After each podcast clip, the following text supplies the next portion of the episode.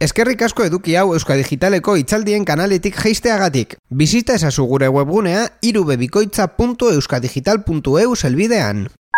Kaixo, eskerrik asko, bueno, eskerrik asko parte hartzaiei, eskerrik asko abantolatzen ibiliren guztiei, eskerrik asko Manoli bueltak ibiltzeagatik, Kristinari alde teknikoa zaintzen ari da handerri baita ere. Plazer bada hemen egotea, eta orduan oin ezakit estar sistema bezala orkestu behar zaituzte dan, edo, ez, jarri zarete hor. Bueno, banan banan igotzen baldin mazarete txaloka, postuko gineateke pila bat. Bueno, eh, Gorka Julio, Teketen, eh, Xavier Landa Bidea, Txerren, eta Asier Garaialde, Agara, Bueno, zergatik eh, esaten dizuetan alde batetik izena eta beste alde batetik Twitterren erabiltzen dozuen izena. Izan ere, orain burujabetza digitalaren inguruan hitz egingo dugu eta egia da egun osoan zehar ibili garela eh, eremu digitalaz eta ingurune digitalaren inguruan hitz egiten, baina hemengo zenbatek elkarrizketa badaukazunean, daukasuenean, elkarrizketa hori jarraitzen duzu pertsonan hitz egiten eta bardin berdin adibidez WhatsAppez. Gertatu izan zaizuen norba, noiz baita? Ez aizu ez dekula gertatu? Zuk elkarrizketa daukazunean, adibidez nik azierrekin oin izketan hasten naiz, eta gero berari, baia, bakoitza bere txera di joanean, zerbait okurritzen zaio, eta zate dit, aizu, lehen hitz egin duguna, eta guatxapa bidali. Ez? Bai, bai, ez da. Ba hori da, hain zuzen ere gaur egun gertatzen den, e, bueno, ba, paradigma do, errealitatearen zati handi bat, eta da, gure online eta offline bizitzak ez ditugula bere izten. Aleia, e, online, e, bueno, beraiek offlinean e, nanean datorren identidadea daukate, baina onlinean beraiek hautatu duten identidadea erabiltzen dute e, garai batean, kalean, giza eskubideak e, ba, aurrera teatzeko, eta bueno, borrokarako e, hainbat bueno, ba, borroka egin ziren, iraultza egin ziren, eta gaur egun buru jabetza digitala da, lurralde digitalean, eremu digitalean borroka horiek egiteko daukagun modu bakarra, ordan bere paralelismo ere badauka, errealitate, bueno, ikutzen dugun errealitate tangible hori, eta eremu digitalean daukagun errealitatea. E, iru dira eta bakoitzak burujabetza digitalaren inguruan hitz egin dezake puntu ezberdin batetik, baina irurak elkarlanean ibili dira askotan eta seguro poteak hartu dituzuela elkarrekin eta durango kasokan super ondo pasatzen duzuela, ez? bueno, e, txerrenda edo txabida e, bakarra bere enpresako edo bere proiektuaren mertxana gabe etorri dana, kamisetan, Azier gara ialde, kekarri du izarkom, e, hori baita, bere proiektua. E, Txabi, bueno, ba, ustut, aizialdearen defentsa zutxua egin behar duela, e, atopian sartuta dago beste gauza askoren artean. Eta gorka Julio, ba, ba bueno, ez dakit, dana, dana apur bat. Eduki digitalekin lotura daukan edo zer. Eta kable bat apurtzen baldin mazaizu ere, pues deitu aldi bai, dana. dana.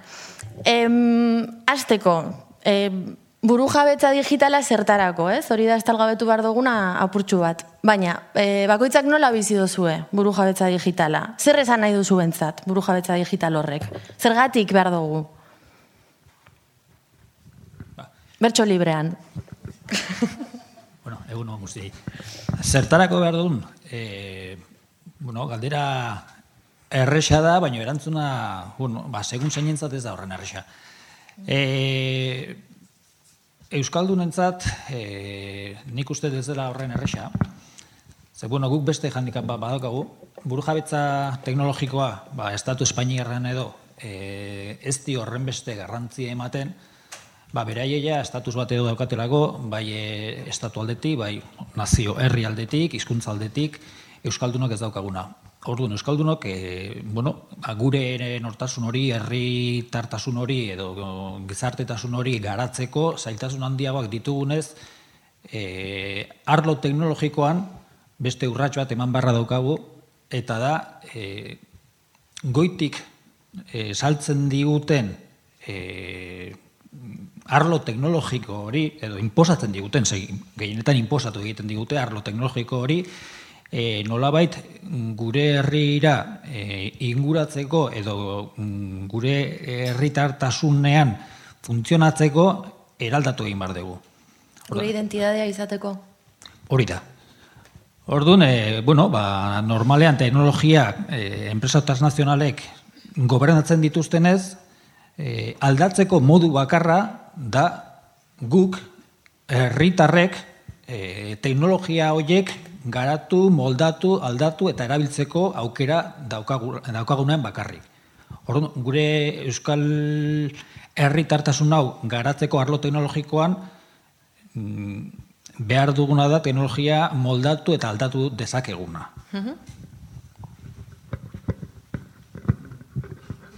Bai, ni erabate ados.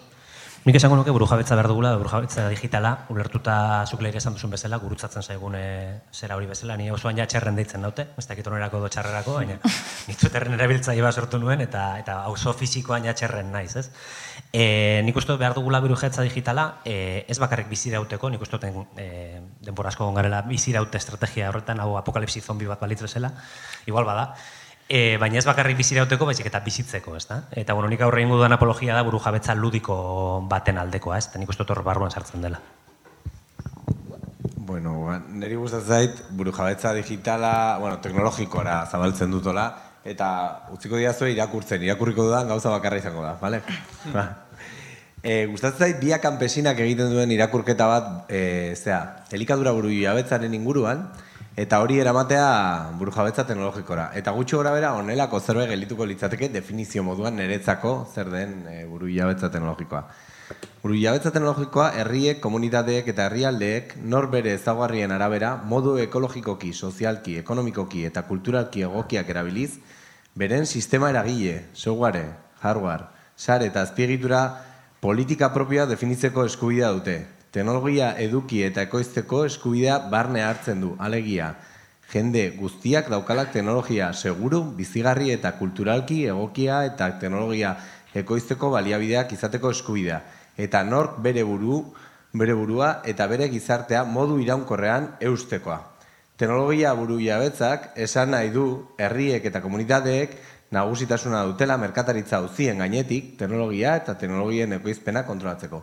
Eta hori zuzenean, e, igual, behar bada termino batek e, definizio honetan, niri e, elikadura buru jabetzarenean ere, ba, atentzioa mantzian, eta izan zen, kulturalki, ere, nolabait, e, e, respetatuak edo, e, bueno, arlo horri ere atentzioa ematen diona, elikadura buru jabetzatik, orduan, zergati behar dugu, ba, gure kultura ere, bertan egon da eta defendatu, sustatu, edatu, eta bizi aldizateko. Hori da, pixka bat. Alde batetik daukagu, e, azier, izarkom, e, wifi.net, bueno, hortxe. E, Txabi, atopia, aiziarekin lotutakoa, eta gorka, etxi, etxi PM, talaios, izan daiteke, bueno, zan dezakegu, edukiak, aizialdia, estrukturak, elkarrelikatzen zarete, bueno, bakoitzak egiten duen nortan buru jabetzaren toki ezberdinetan zaudete, edo erpin ezberdinetan ari zarete, elkarrelikatzen direnak. Em, nolako esango zenukete dela Euskal Herriko buru jabetzaren osasuna? Baliabideak baditugu, baliabideak ezagutzen ditugu, baliabideak implementatzeko bideak baditugu?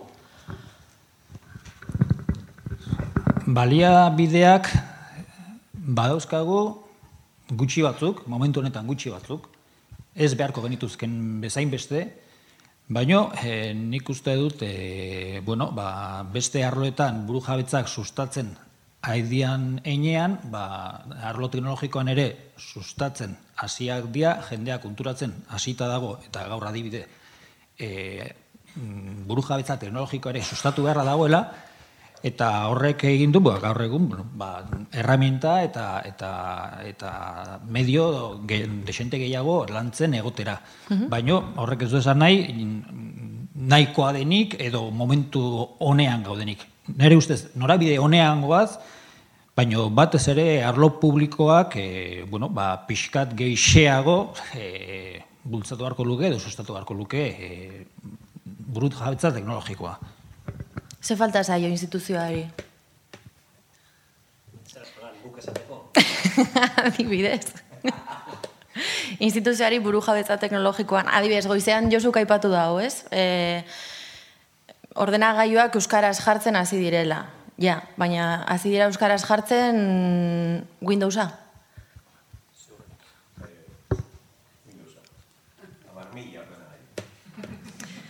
Ban, es, adibidez, eh, bueno, instituzioak ez du bat egiten buru jabetza teknologikoarekin? Ez, ez du egiten. Esan nahi, eta euskeraz egotea ez du esan nahi. Adibidez, bueno, buru jabetza teknologikoa ez da gauza bat, zero edo bat, eh, digitala. Ez da, badago, no, gra, gradiente absolutoa dago. Da, zertaz ari gara, ba, azpiegiturretatik hasi, softwarea eta, eta aratago doan gauza bat, eta zorduan, azpiegituren munduan edo hardwarean, adibidez zer egin gereza buru jabetza teknologikoa, ba, igual hardwareak igual ekoiztea zaila da, baina hardware hori horietako batzuk erabiliz sare libreak osatzea posible da, edo horiek era konkretu batzuetan erabiltzea hori posible da, eta hori egin dezakegu. Software munduan ere berdin. Behar bada, ezin dugu software industria kriston garatu auki. Baina bai auki dezakegu software libreari esker aukera bat munduan gu buru jabei ezateko eta ematen dizkiguten eta etorri, etortzen diren zerbitzu horien erabileraz gain, diot, enpresan dienak, gu gureak implementatzeko eta martxan jartzeko. Gure erabakietan oinarrituz eta eta gure kulturalki ere e, guretik gertuko ereduetan. Eta eduki dagokionez, behar bada ezin dugu eduki guztia disponible jarri interneten. Baina bai egin dezakeguna, adibidez, lizentzia libreak erabili, edota, nik ez eskatuko dena aski izatea, baina bai frikzioak endu behar dugula. E, hau da, liburu batek, lehen hitz egiten ez, bere ekoiz, oza, diru aldetik, bere rekorridoa balima da, nolabait, bi urte, guazen esan matea bost urtera, hortik aurrera desagertu egiten da, zergatik ez dago hori sarean. Eta berdin beste gauza askorekin, eta frikzioa kentzea diodanean da, adibidez, askotan esaten dugu, edukiak izatea eta ondo antolatuak izatea garrantzua dela datu baseak, ez dakize bakize, baina datu base horiek gero e, bereziki adimen artifiziala e, martxan jarri denean, adibidez korpusak, mm. bai? eskuragarri eta erabilgarri jartzea ezinbestekoa da. Horiek hobetuko dute pilo bat etorkizuna. Baina gaur egun, gertatzen dena da, adibidez, datu base oso on bat, oso lan handia egin dena, adibidez, jarriko dut, bertxozale elkarteko datu basea, erabiltzen esan dezagun zaila dela e, hau da... E, nor... Aprobetxatzea kanpotik, ez? Bai, ez ez teknikoki. Esango dugu gainera, ba, ba, hori, berez, ondare badena, e, norbaitek erabili nahi duenean, ere, ba, behar bada e, arazoak topatuko dituela. Zergatik? Ba, erabiltze eskubideak, eta bar, eta bar, eta bar. Eta gi eskubideak, ez dakit, niretzako oso garantzua jekitea edo, e, ulertzea zer diren. Egi eskubideak dira monopolio bat, gai baten inguruan, ustiaketa bat egiteko denboran zehar, baina, bueno, deno ados gaude irurogeita mapiko urte asko dela, igual ez, igual norbait ez, eh? baina, e, ala ere, gilesku bideo horiek, nolabait, e, ni ez naiz esaten ari, ez zaiona egiari aitortza egin behar. Ni ez naiz esaten ari, gutxiago oraindik, langilei ez zaiela pagatu behar. De hecho, nik justo e, lehen egin den proposamen batekin, ordaintze zuzenarekin, Adibidez, e, ados nago eta uste bilatu behar ditugula bideak ere gure gure sortzaileak, sortzaile terminoa hola konfliktiboa dela jakinda. Eh, horiei ere zeate bateko. Baina uste dut egi eskubideen inguruan euskerak ezin du luxu, luxu bat da gu gauzak iztea. Eta frikzio gehiago sartzea inorrek inoiz noiz bait aberastuko garen e, ideiarekin bereziki horrela bada jakinda, ba, bueno, ba, hola jendea, erabiliko, edo berrerabiliko lukera gure eduki, adibidez Wikipedia, hain da ona, zenbait eduki, berrerabilia izan dituelako gure edabidetatik, gure artxibo eta publikotatik, eta horregatik.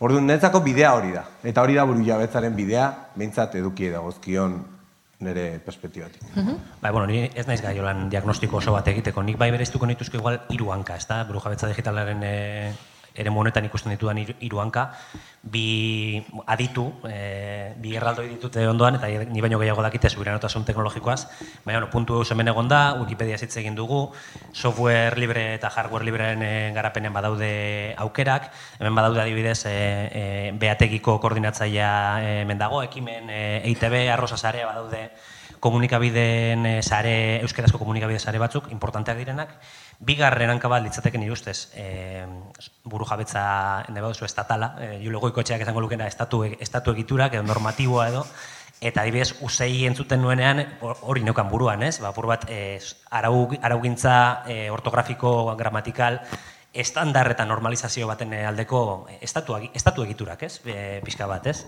Nahi badugu e, hizkuntza egitura edo e, politikoak edo estatalak. Eta nik uste flojoago gaudela, e, nik asmatu dudan, eta mesedez e, harrika da arnazak ezue, buru jabetza ludikoa bati begira, e, horre igual aulago, aulago gaudela. Eta horrekin esan dudana da, saletasunaren inguruan, e, erabiltzaile komunitate, irakurle komunitate, e, zaleen e, friki edo nerd edo grupuzkulo dietaz aparte, e, mainstreamean kultur, euskarazko kultur kontsumoaren e, inguruan eta euskararen kontsumo eta erabilaren inguruan igual aulago gaudela. Eta hor badaude igual anomalia batzuk edo grumo batzuk, hemen likidifikazio postmoderno honetan, ba, bertxolaritza, bertxolaritza adibidez, funtzionatzen du, ez? Bere txikian, eta hiek ere kejatuko dira, baina bertxolaritza funtzionatzen du. Baina Twitter adibidez dago etengabeko krisi zikliko kapitalista batean, e, bueno, ba, klima emozionala e, insoportablea delako, ez?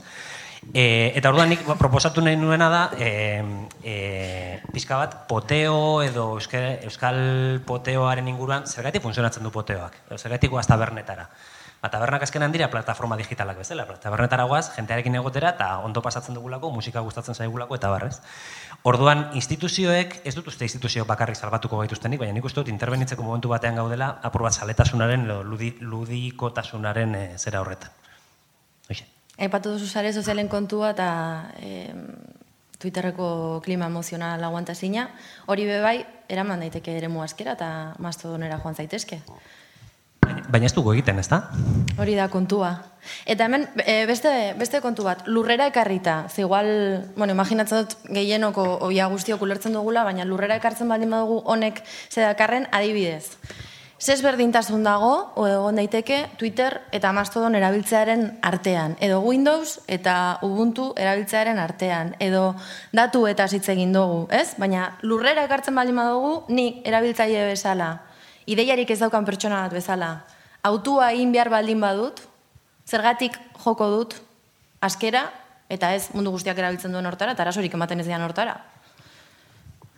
Bueno, a ver, ni bi adibide etxo, besterik ez ditu jarriko. Bat oso ohikoa da, Twitterren gabiltzanok askotan irakurtzen dugu, beti dago erabiltzaile mm, kritikoren bat, ba, bere eritzieren bat horko goiko hoiei gustatu etzaienean, bere kontua hartuta moztu egiten dutena. E, bere e, txioa edo defendatzeko aukerarik gabe. Hau da, erabiltzaileak ez dauka inolako aukerarik e, bere perfil digital hori kontrolatzeko. E, goitik dagoen enpresa transnazional batek zuzenean erabakitzen du.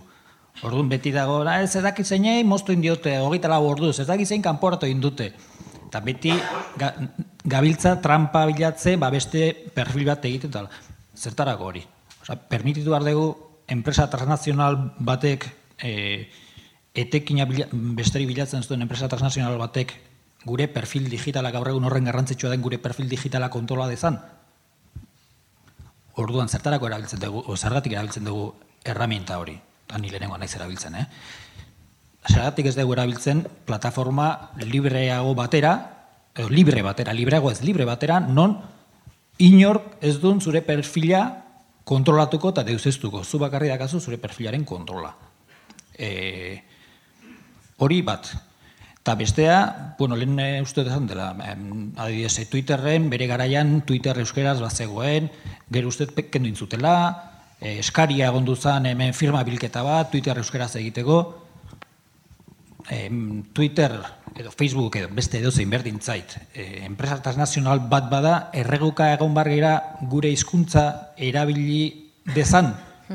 Mm, guk erabiltzaile bezala zergatik ez daukagu kontrola edo erabakitzeko almena plataformak gure hizkuntza txiki honetan egin dezan. Ba, hori egin daiteke plataforma libreak eta software librearen inguruan funtzionatzen duten plataforma federatuak erabiltzen baldin baditugu beti jotzen baldin badugu erredestazunaren gatik, mm, ba, mutur aurrean jartzen dizkiduten plataforma e, privatibo, privatu, e, zentralizatu, kontrolatu eta horretara, ba, bukatzen dugu, bukatzen dugu bezala. Beti sometituak eta beti gure perfila ba, beste batzuren menpe. Hala hala ere, eta gramo bat garrantzi kendu nahi izan gabe esaten duzunari, ze ados nago, nik uste dut hor, e, arazo bat izan dezakegula estankatzen bagara militantziaren e, e, eskema batean edo autuaren e, eskema iaia eroiko, eroiko batean. E, gaur goizeko itzaldietan agertu dira eskema edo e, zalantza horiek ez, ikaslea gai da, e, teknikoki e, kapasitatea du, baina bere autua, autu nolabait, e, ez dakit, eroeak e, bere beldurrari aurre egin behar dionean, atzera jotzen du, ez da. E, Eta ez dut esan nahi e, autu politiko eta autu e, militante horiek e, garrantzitsuak ez direnik, baina ez nintzateke horrekin konformatuko. Nik uste dut autu hori e, erraztu e, interesgarria e, egin behar dugula e, autu guzti horiek. Eta azkenean, e, euskera software libre bat da, zentzu, zentzu horretan, ez da? Eta orduan, nik ez nuke utziko bakarrik, e, ez dakit, ultra konbentzituta dauden e, uneko hoien eskuz, e, horrekin bakarrik eskoaz, e, eskoaz inora, ez da? Bueno, uste dut ados egongo garela horretan. Bai. Nik detektatu daukat, e, olako bide bat e, arazo bihurtzen dena adopzioan. Eta da, e, gai teknikoen tan kontrolatzen ez dugula e, uste dugulnean. Hau da, zene pentsatu du itzaldi hau astean ez dezuela pitoik ulertuko. Pitoiko beste, bai? Olako zeo ze, eh? Sensazio hori de aurretik esan ez, ez dut ulertuko. Eta orain hasi zeate ulertzen, baina, eh, bueno, edo, Edo ez. edo ez, bai. Orduan, hola, gaude, bai. Baina badago, hola oztopo, de entrada bezalako bat, hola esateana, eta zaila da eh, hori pasatzen. Baina hori gainditzen dezunean, azten da elkarrizketa bat. Eta elkarrizketa horretan, garrantzioagoa da, sedukzioa, beste ezer baino. Baina lehenengo oztopo hori, benetan, hor- hori da erabiltzen dutena esateko bida. Errezagoa, hau da, ez duzu pentsatu behar, WhatsAppa erabili, eta gero sartzen zea guraso talde batean, eta bakizu utzi nahi dezula, bai? Baina ja berandu dela, bai?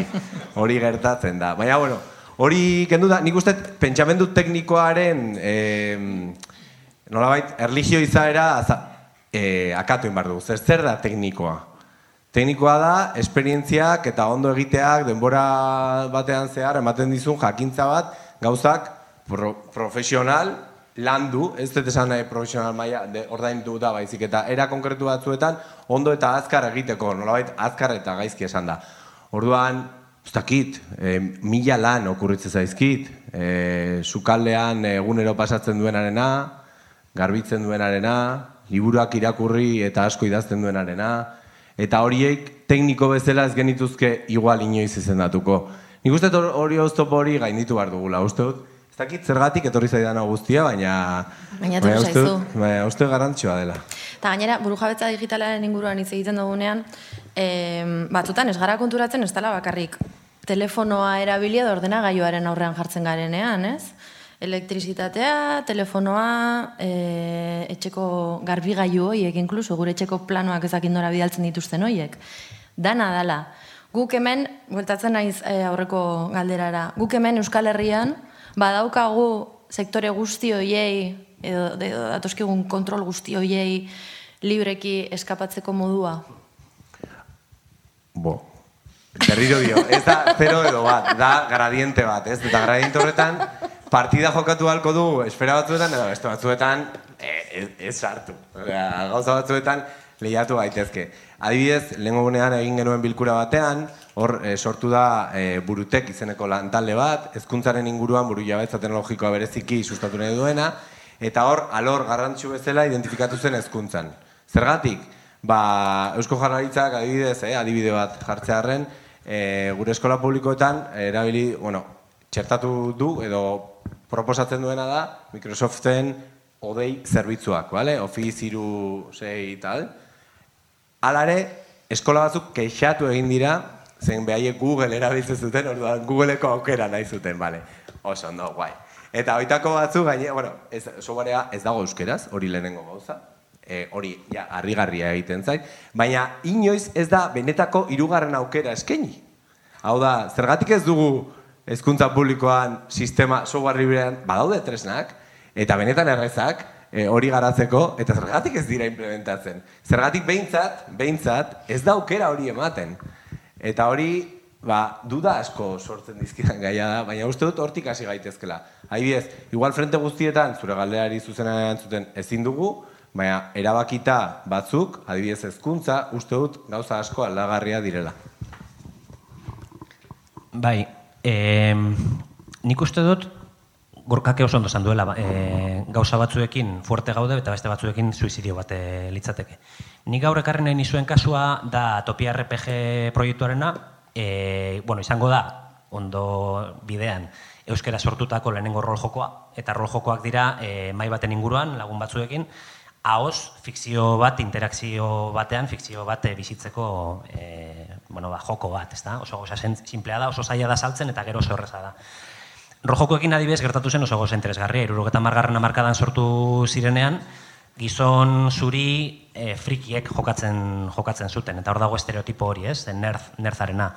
2008 urbiltzen ari gara, eta gaur egun rolera jokatzen da internet bidez, e, kontinenteen artean, eta jokatzen ari dira bakarrik e, gizon beltzak, e, baizik eta emakumeak, transexualak, e, beste hizkuntzetan aritzen direnak, beste gai batzuez, beste modu batzuetan, eta aldatu da guztiz. E, euskeraz adibidez, asmatzeko daukagu hori guztia, zeurendik ez gara, badaude, ziur nago, badago la jentea rolera jokatzen, baina ez da e, oro egiten dugun zerbait. Hor badaukagu bi, buru jabetza digitalerako pausu batzuk emateko aukera. Eskandinavian modu batetara jokatzen da rolera, estatu batuetan beste batera. Estatu batuetan oso kompetitiboak dira, Eskandinavian askoz narratiboagoak. Euskaldunok zer egingo dugu? Ez dakigu. Niri iruditzen zait, hor oraindik imaginatu ez ditugun aukera pila bat zabaltzen dizkigula ingurune digitalak, josita daudenak zuzenean gure gure tabernekin, gure pote ohiturekin, gure kirol ohiturekin, gure familia ohiturekin eta ni egia zen baikorra, baikorra naiz. Egia da ere eta lehengo galderarekin lotuta, guretzako ikaragarria izan dela Durangoko asokak sormen beka eskaintzea olako proiektu bati. Ikaragarria den bezala Bilboko loraldiak eskatzea urrengo loraldian egotea egotea bertan. Orduan instituzioek agian olako gauzak egin ditzakete, ezta? Onartu edo aitortu olako pausuak, zen ikustu otortik etorriko direla ere beste bizibilizazio batzuk, alternatiba teknologiko, ekonomiko, Eta are ikaragarriagoa zuen aurpegia irabasi zenutela jakin zenutenean. Bai, eta kasatari, kasatariena batez ere. Zergatik etzen duten espero, adibidez, irabastea, horrelako proiektu batekin, non, orain defendatzen dozunean, estrategikoa ematen duen, e, bueno, ba, Euskararen edapenerako bebai beste alor batzuetan, eta igual oso ondo saldu zenutenako. Ba, nik uste dut, nik uste dut e, guku pentsatzen genuela norbaitek egin behar zuela. Osa, gu itxaroten ari ginen norbaitek idaztea e, guk idatzen genuen liburua, ez? Eta orduan, momentu bat heldu zen begiratu genuena ingurura, Zasak genuen ez dago inor. eta orduan egon zen momentu bat, zasak genuen hauk egin beharko dugu, ez? Orduan sorpresa zentzu horretan ba izan zen. Ze, konbentzituta bai, baina bueno, ba, bai. Guztio gertatu zaizu hori ez? Alor batean edo bestean. Esatea guk egiten ez badugu... Bai, eta, bueno, ba, adibidez izarko men ere, mm, hortiz dator. E, bueno, ba, azpiegituren buru jabetza, duela urte batzutatik e, nolabait lantzen ari ginen, baino gero etzegoen azken pausua emango zuen e, e, agenterik, edo enpresa edo kooperatibarik, hau da, zerbitzua, e, azpiegiture libre horien gainean, zerbitzua modu kooperatibo eta demokratiko batean eskainiko zuen e, operadora bat. Eta, bueno, ba, kasu honetan, e, izarko e, jaio zen, ba, hori, ba, ba, urteak pasa eta urteak pasa, eta ikusten genuelako, ba, azpiegiturak edo, edo oinarria sortu da, baina urrengo pausu hori etzela, bintzate e, Euskal Herri edo nazio ikuspegitik etzela sortzen. Eta, bueno, ba, ba pixkate hemen Euskal Herrian gauza asko jaiotzen dian bezala, ba, bueno, oso txikiak ea, Orduan gauza asko, ba, edo norberak egiten ditu, edo ez da egiten. Orduan, bueno, ba, bakoitzaile Txabiri, hauek talde honek, e, bueno, ba, rol jokoen e, falta sumatu zuen bezala, ba, guk ere sumatu gendu, ba, ba, gu muitzen ginen e, arlori, eta zela telekomunikazio arlori. Orduan, bueno, ba, horrela sortu zen. Pixate, beste, besterik ez dagoelako, eta, bueno, ba, norberak ikmardurako aurrera. Bai, Gehitu nahiko nuke bakarrik Euskal Herria txikia dela eta aula garela, baina gero harrigarria da zerreza den elkarlanean aritzea, ez da? E, urko aipatzen zuen beti, ez? E, Twitter ondo erabilita ikaragarria da, zezkegia da, osea, e, zure eroi musikalak edo zure eredu literarioak e, hitz egin dezakezu haiekin, eta jendea prest dago, eta jendeak baietz esaten du, ez? Eta hori nik uste kriston indargunea dela, ez? Bai, nik esan dut Euskal Herria txikia dela ez aula dela. Eta bai, txikitasun honek eh, abantaila hori ere ematen du. Ba, ba, kasu honetan adibidez, eh, ba, hemen jende asko ba, interatu dugu, interak, interak, dugu, gutxienez digitalki, eta gehienak gure artean, e, bueno, behintzate perfil teknologikoa, perfil digitala ezagutzen gea. Orduan, be, txikitasun horrek ere bai indar hori ematen du. Beste leku batzutan igual etzena lortuko. Bai, bai, nire bat ados. osea. Ez, du gaina, bai, bai, hola. Ez, ez pixka bat, ja esan diatzun merchandisinarekin etorri naizela, ez da, da, da, kooperatu, bai. Orduan, akaso azurmendiren gizabere kooperatiboari apologia egitera nator, elkarlanari apologia. Haman komunitza ez dut erabiliko zuzentasunaren izena, baina askotan faltatzen komunitza hitza da. Uste dut, gauza asko egiteko gai garela, eta komunitateak erai- eraiki ditugu, eta esan behar da, uste dut, eh, eh, ostra, oain etorri behar zaititza, eh? Zen ez dut erabili nahi ere bolondrez. Orduan, eh, eh, Voluntariotza nolabait eh, dabile jendearen esku gelditu da urte askotan zehar eh, euskera eh, mundu digitalean. Horrela, ekarri behar ditugu gora igual, liberezale, euskaltzale talde teknofiloak, eh, ez dakit, eh, Gabi de Maza, bera adibide izugarria da, itzul, eh, azpitituloak egiten da bilen jendea, piloa jende, beraien esku egon da, inungo ia laguntzarik gabe, behar bada gehiago egituratu beharko genuke, edo antolatu alik eta oberen, beti, hori beti beharrezkoa da, baina beraien esku, beraien, es, beraien eskera adibidez daukagu e, munduan zehar gehien erabiltzen den e, eduki kudeaketa sistema, goguneak egiteko sistema, WordPressa, hola denok ezagutuko duzu, munduko gogunen euneko goita bosta, e, software horrekin, programa horrekin egindako, edo Firefox nabigatzailea, eta milaka gauza, nik uste ba, e, balioa eman diogu, eta uste dut hori dala bidetako bat. Eta arlo publikoari eskatu behar zaio, olako sostengu gehiago e, jende horri, baina batzutan joaten zarenean ere arlo publikotik, eta galdetzen zunean, ze behar dezue?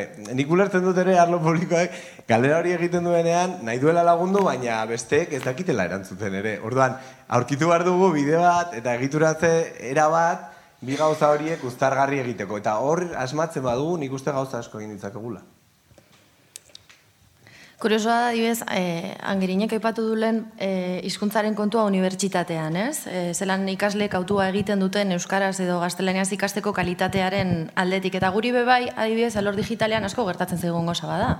Pentsatzen dugula, edo aurre iritzia dagoela, seguramente horren, marka horren inguruan itzengo bagenu, jendeak esango lukela hemen ez dagoela inbesteko mailarik. Baina guk izan dezak, guk ere gure, ni ere nire liburu hitz egitera noa.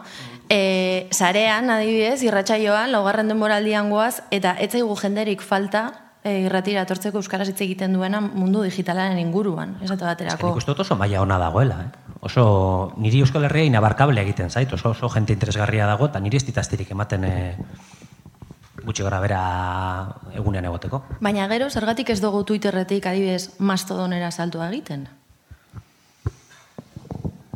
Lagunak beste taberna batean daudelako. Hor, badago efektu bat, deitzen zaiona sare efektua, bai.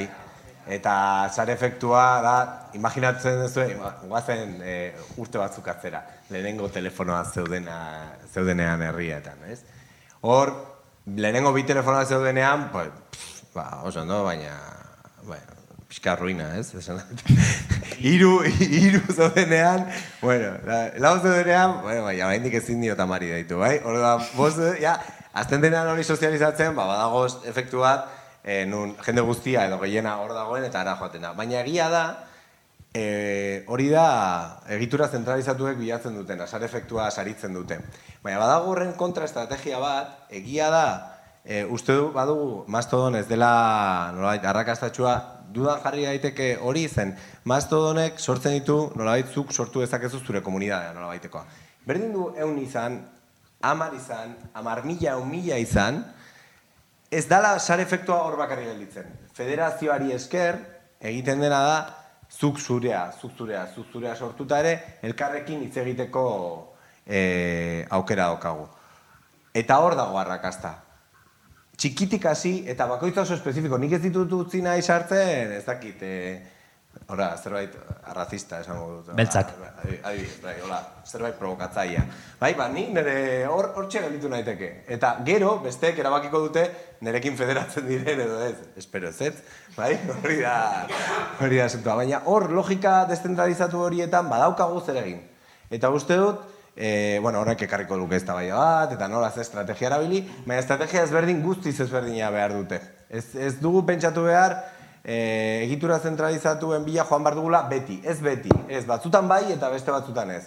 Batzutan Twitterri e, eskatu aliogu edo Facebooki beren e, hizkuntza itzulpena euskeraz jartzea, eta gaina guk itzuliko diogu doainik, zen hori beste bada, eta beste batzutan esango diogu inoiz eta zu etzera sartuko e, Euskal Herriko eskoletan.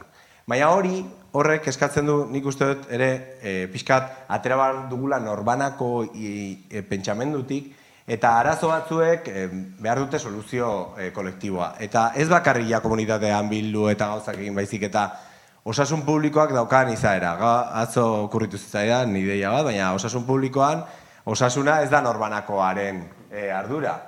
Hau da, bakunazioari esker gizartean gaixotasun batzuk desagertu eta beste batzuen e, arazoa ba, askoz murriztu dugu. Ba, uste dut, erabakiak maila horretakoa direla. Zer gertatzen da? Ba, estatu gabeko herri batean hori egiteko almen gutxiago dagoela. Eta buru zari garela, buru teknologikoan estatuek edo behintzat legegile diren e, egiturek e, zer esan handia daukatera. Orduan, erabaki behar dugu ere, bai, guk gure osasunarekin bezala, erabaki on eta txar batzuk hartu ditzakegu, bai? Asko, bai? Asko jan, edan, erre, edo besteak kontagiatu nahita, bai? Hola, zerbait divertigarria, bai? Baina eh, ez da gure arazoa soi, gizarte arazoa da. Eta teknologia buru jabetza, uste dut, batzuetan marko horretan kokatu beharko genukela. Ni era bat ados nagotat. Gainera tartean iruditzen zait badagoela arrakala batzuk, oso interesanteak ja hemen eta orain gudenok erabiltzeko. Guk liburu bat idatzi dugu, ezagutzen, oso gutxi ezagutzen ginen hogei pertsonaren artean, fisikoki behin ere bildu gabe.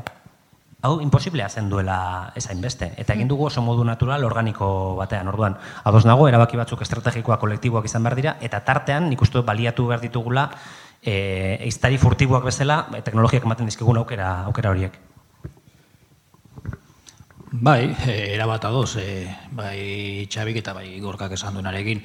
E, autu asko ez dira kolektiboki hartzeko, ez gera kolektiboki hartzeko zai egon behar, baizik eta, bueno, ba, autu pertsonaletatik hasita, bueno, ba, urratsak ematen hasi gaitezke, eta gero, ba, autu, e, erabaki pertsonaletatik gero, bueno, ba, beste maila batetara iritsi gaitezke, baina asko, bueno, ez da, eta gorkak, e, zein, izan gorkak edo txabik, ez gorkak, Ez da zero edo bat, e, pixkanaka hasi gaitezke, mundu guztiari gertatu zaigu, ba, beste sare batera, sare berri batera, mastodon eh, batera joan, eta pff, ba, ba, inor ezaguna ez aurkitzea, edo, edo gustuko elkarrizketarik eh, ez aurkitzea.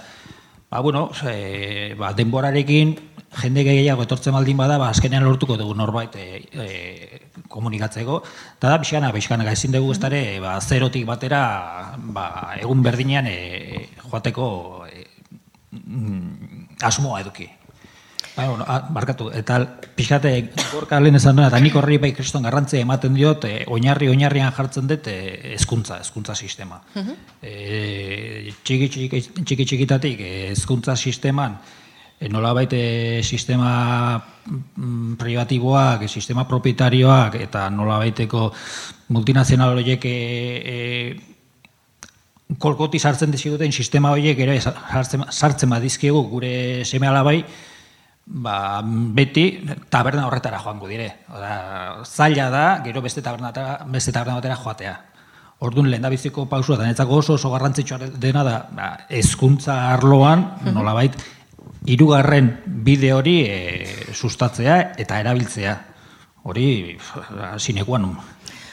Amaitzear gaude eta, bueno, mai inguru normaletan gertatzen den bezala, ez dakit normaletan, baina bai seguru interesgarrienetan gertatzen den bezala, gu ere ez dugu erantzun gaurko galderari, zala buru jabetza digitala nola eta zertarako. Orduan, norbaitek kauso zaila zan, nola eta zertarako horren zehatz jun, ez?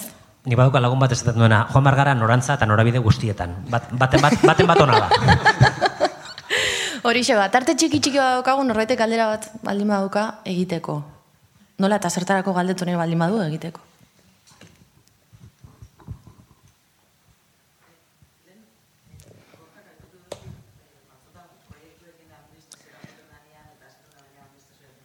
Bai,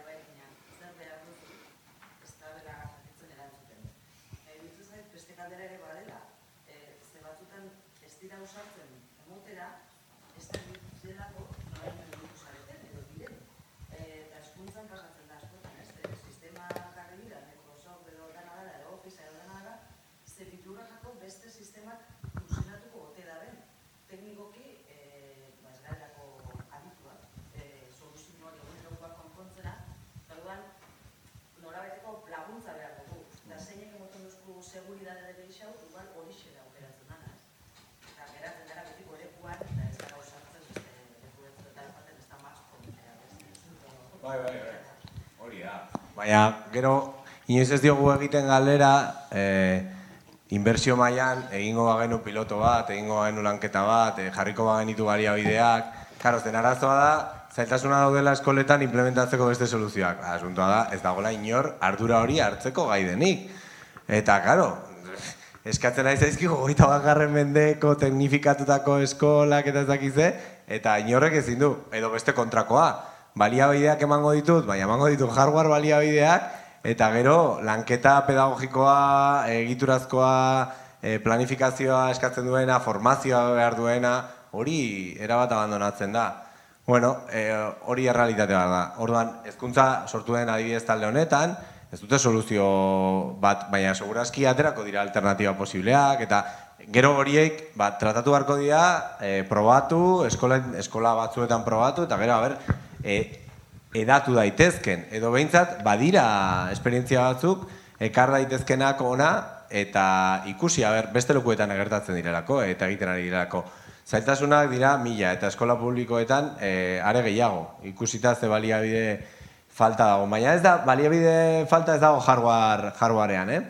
Maia, Europa iparraldeko eh, herrialdeekin konparatuz, ordenagailu pertsonako askoz gehiago daude e, Europa egoalde honetan. Eta harrigarria da. Eta batzuentzat e, gezurra ere e, esaten ari naizela irutu galtzaio, baina ez dala. Ba, benetan ala da. Eta, bueno, ba, horrek ere zer pentsa baten du, ez da? Hardwarean pres gaude inbertsioak egitera, eta pertsonetan, eta formazioan, eta beste bideo batzuk e, jorratzean, ba ez? Eta hori da, errealitatea, igual. Bai, nik ikusi dut, bizi izan dut, inguruan ubunturen alde egin dutenak, baina gero etxean ezin zuten jarraitu eta horrekin atzera ere Microsoftera eman ditu, diskete gainera, hezkuntzan. Baina, bueno, oraindik ere badaude proiektuak, eh? badaude Bai, bai, bai. ikastetxe batzuk aurrera horrekin darabitzate. baina ontxe dago, gainera nik uste dut, un egokia dela ikastetxeek eh, aldaketa daukate. Eta nondik jo, ez dakigu. Eta zuen laguntza eskerrik asko. E, nik, e, bueno, e, gauza kurioso, iruditzen zait, e, Marijo lehen e, esan du, e, jotzen dutela, funtzionatuko duela badakiten e, esparrura. Eta nork garantizatzen du Windowsa funtzionatuko duela. E, asko, asko, askotan, askotan ez du funtzionatzen, edo arazo badago, edo implementazio arazo handi bat egoten da, Hezkuntza sistema honen dagoen pototxoa, adibidez. Et, eta eta logikotzat hartzen da. Eta, bueno, pues, ba, ba, konpondu beharra dago implementazioa ez da ondo egin. Baina berdin berdin egin daiteke beste arloan. Eta, bueno, ba, batzutan da, osea, donde ba la gente, donde ba Vicente, baina ez da arrazoi zehaz bategatik. Eta, bueno, e, Windowsak esan duzu, e, kasu honetan, e, batzuk e, Linuxa kasu honetan Ubuntua e, hartu dutela, baina gero eza, ezagutza faltarengatik utzi egin dutela. Edo, askotan beldurra izaten da. E, bueno, a, suerte txarrez, guretzako, Windowsentzako edo Microsoftentzako e, suerte honez, landu dute nolako, nolabaiteko ekosistema bat, beti eukiko duzula auzoko informatikoa non e, bueno, ba, lagundu aldizun e, Windowsean zuk jakin ez dakizun gauzak edo konpondu ez ditzazkezun gauzak konpontzen. Eta orduan aprobetxatzen da ekosistemari. Orduan Windowsa erresagoa da, ez da erresagoa, baina beti dakat eh, auzoko informatikoa lagunduko diana. Da, hori berdin berdin egin daiteke beste arloan ere bai. Gertatzen da, bueno, Windowsekin igual, ikastea normalagoa iruditzen zaigu eta eta nagi gehiago ematen digu beste sistema batekin ikastea. Baina bi arloetan ikasi behar da eta eta bi arloetan daude akatsak eta eta implementazioak egin beharra. Txartel gorriarekin dantzan ari gara, orduan, e, amaitzeko hemen, posi juteko etxera. Hasi behar baldin badugu buru jabetzan lanean, gure sektore estrategikoak dira, hezkuntza eta izialdia, hortik hasiko gara? Eta komunikazioak. Eta? eta komunikazioak. Ni? Zer? Ez dakit. Eh, bai, bueno, nik botako dut hola. Amaitu behar dugu positibo, bai, bai, Gorka. listo. Ba, nik botako dut eh, edukien aletik netzako eh, truke balioa eh, eri baino, hau da zenbat balio duen sortu duzuen horre, eta hortik diru bateako dut. Uste dut, erabilera balioari, hori zabaltzeari, edatzeari balioa eman behar diogula, eta, eta garrantzi handiagoa egon behar duela horren gaian. Eta jake, arkaitzen lehena aipatu duen, eh, futuristen e, italiarre zea zita hori nik ekarriko dizuet eh, hogeita bagarren mendeko futurista batzuen zea behai acelerazionistak deitzen dira eta beraien proposatzen dutena da erabiltza teknologia markoa usteko eta guk teknologia guzti hauek gure mesedetan erabiltzeko. Gure mesedetan nola? Bizitza bizigarriak eraikitzeko harik eta bizigarriak. Eta horretarako ba igual e, alaia izan behar du gure nolabaiteko burujabetzaren bidea eta baita ere bizitza horiek ez dute zertan izan behar prekarioak. Orduan, bi gauzak batera, bizigarria, bizitza bizigarria hori da, alaiak eta bizigarriak benetan egitea materialidadetik eta posible delako. Uste dut gaina, aceleracionistek hauek aurkezten diguten alternatiba oso polita dela, orduan, gonbidatzen zaituzte irakurtzea, referentziak emango ditu, nahi baduzue gero, baina uste dut e, futurismoaren bide posible batako bada. E, uste txerrenek aipatzen zuen norabidetako bat. Ba, nik azken ideia, inori itxaron gabe. Eskerrik asko, Gorka Julio, Xabier Landabidea eta Asier Garaialde.